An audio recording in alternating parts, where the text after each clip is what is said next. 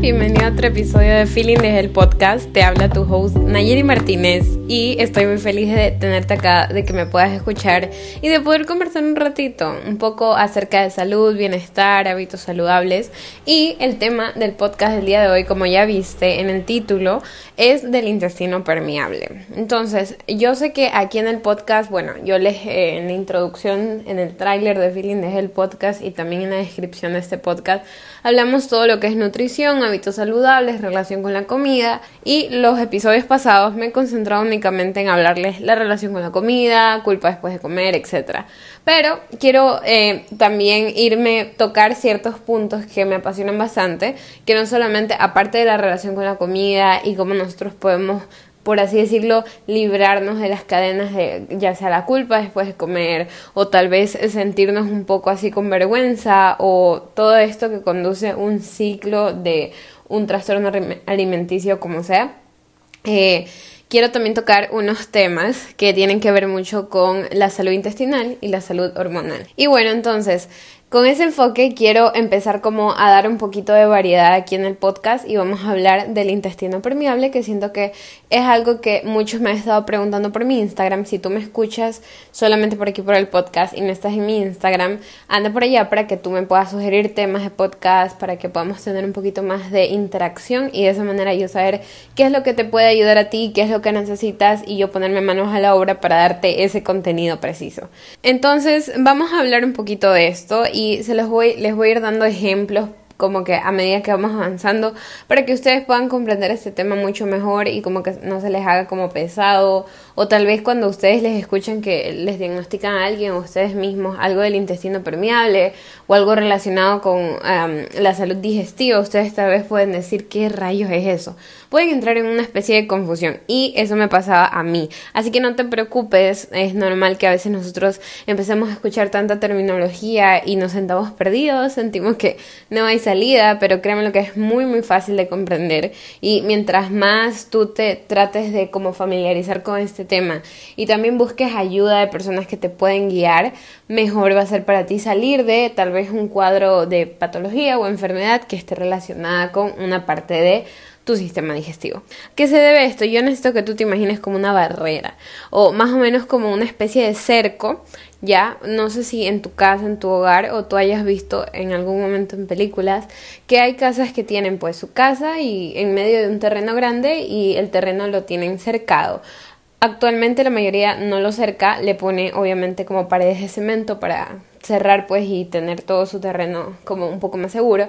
Pero si tú te vas al campo, pues normalmente vas a ver como cercas, eh, pero de madera. Entonces son como, por así decirlo, palos de madera pegados uno al lado de otro con clavos construidos cercando al o rodeando a la casa. Ya, entonces vamos a concentrarnos en el intestino delgado. Si tú eh, has escuchado otras terminologías como colon irritable, etcétera, esas terminologías eh, son relacionadas pues al intestino grueso. Entonces ahorita vamos a hablar del intestino delgado. También hay como ciertas enfermedades relacionadas con el intestino delgado como el SIBO, que es el sobrecrecimiento bacteriano en el intestino delgado, normalmente donde tenemos más bacterias en el, en el colon, nos permiten tener un equilibrio, un balance entre ciertos químicos dentro de nuestro cuerpo. Ya, pero ahorita no vamos a hablar del colon, ahorita no vamos a hablar del intestino grueso, es un, algo muy muy relacionado así con el sistema digestivo obviamente, sin embargo vamos a hablar un poquito de la, la permeabilidad intestinal. Disculpen si me trabo un poco porque ustedes saben que a mí me encanta hablar, lengüeretear como yo le digo, entonces, a veces tengo tantas ideas en la cabeza y les quiero decir esas ideas y como las ideas no me salen, o sea, yo no las expreso tan rápido como salen en mi cabeza, entonces a veces me trabo. Voy a tratar de ir despacio. Si ustedes están escuchando esto en Spotify, em, ustedes creo que le pueden bajar la velocidad si es que ustedes de pronto sienten que yo estoy yendo muy rápido. Pero bueno, aquí vamos a, tratar de hacer lo mejor que podamos.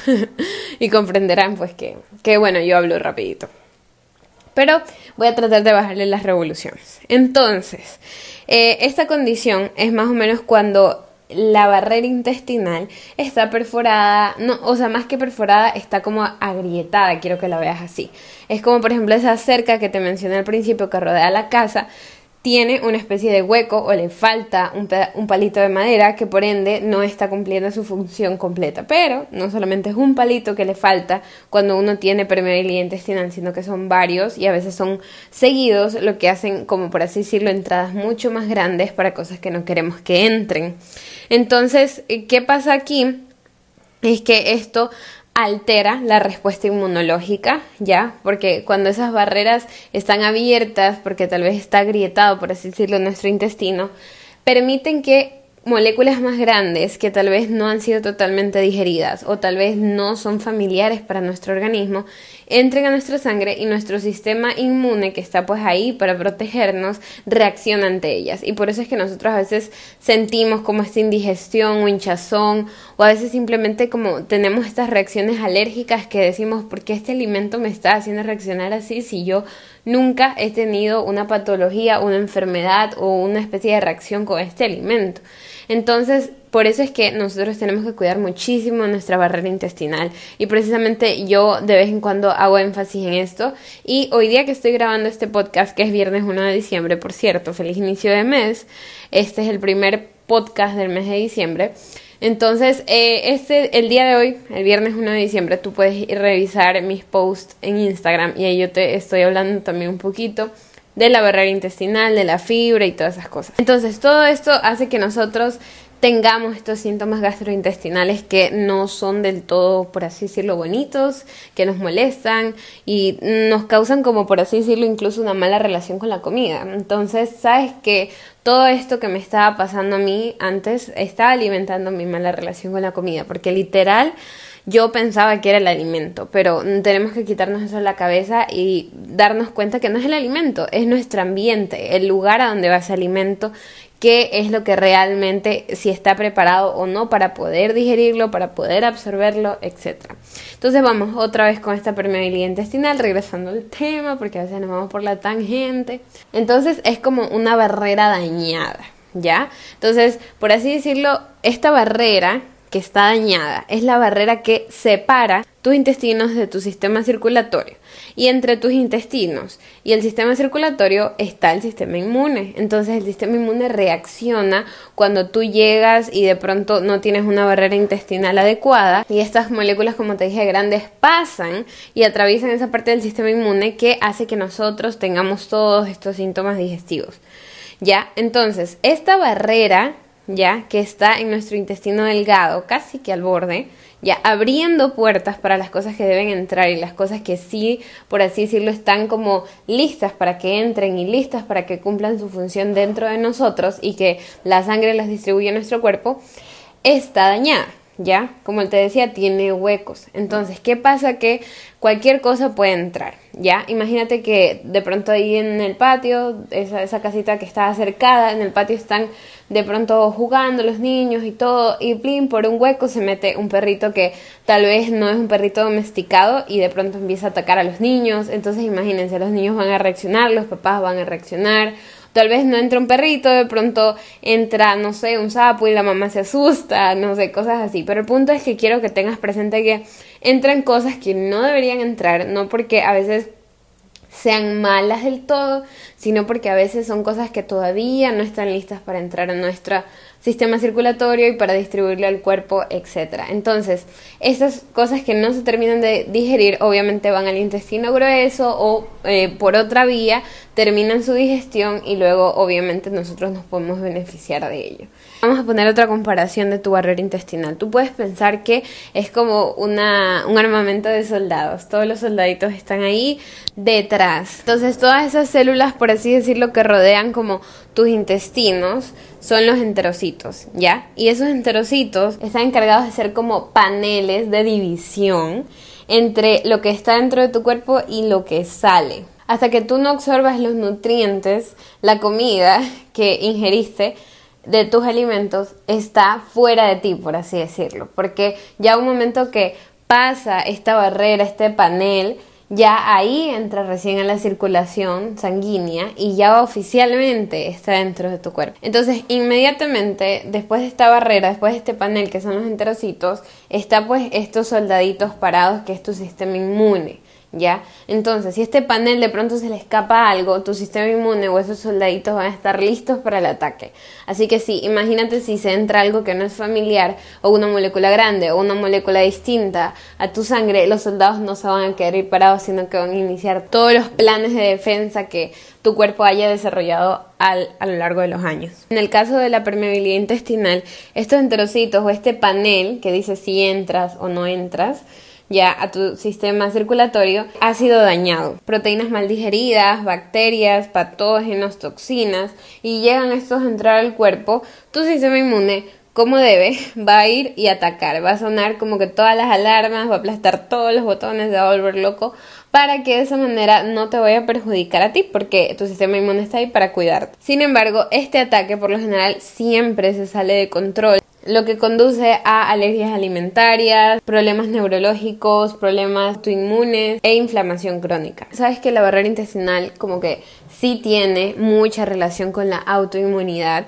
que a veces nosotros hemos escuchado tiroides u otras enfermedades que sean de carácter autoinmune, o sea que tu cuerpo se está atacando a sí mismo o está sobreatacando porque ha encontrado algo que tal vez puede llegar a dañarlo pero estas, eh, como te comentaba, estos ataques se salen de control y por ende es que se desarrollan ciertas condiciones o enfermedades. Muchas personas se han dado cuenta que sanar sus intestinos, mejorar su barrera intestinal, trabajar para eso diariamente ha hecho que sus condiciones autoinmunes mejoren en, en, totalidad. Literal, incluso muchas personas salen de este cuadro porque han visto cómo llega a afectar esto, esto de la permeabilidad intestinal con su autoinmunidad. Y eso me pasó precisamente a mí. Tenía problemas que al momento que yo comía un alimento que nunca me había causado alergias, mis piel, mi piel, mis manos más que todo me empezaban a picar y se empezaban a hacer como salpullido.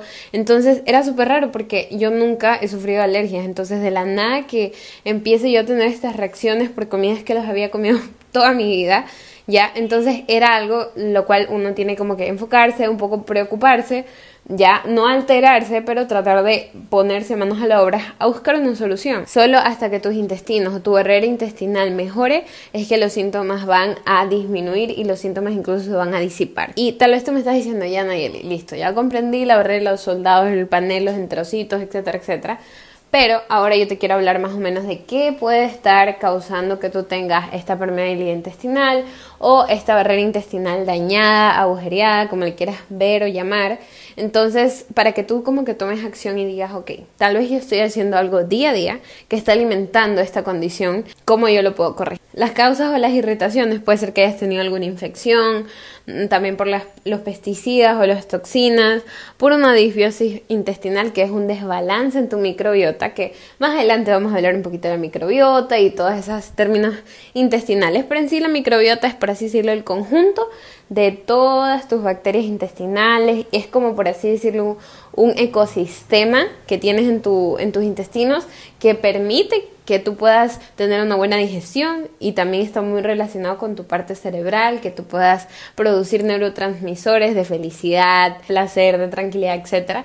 Más adelante vamos a hablar de eso. Entonces puede que tengas una disbiosis intestinal, que es como un desbalance en este ambiente intestinal.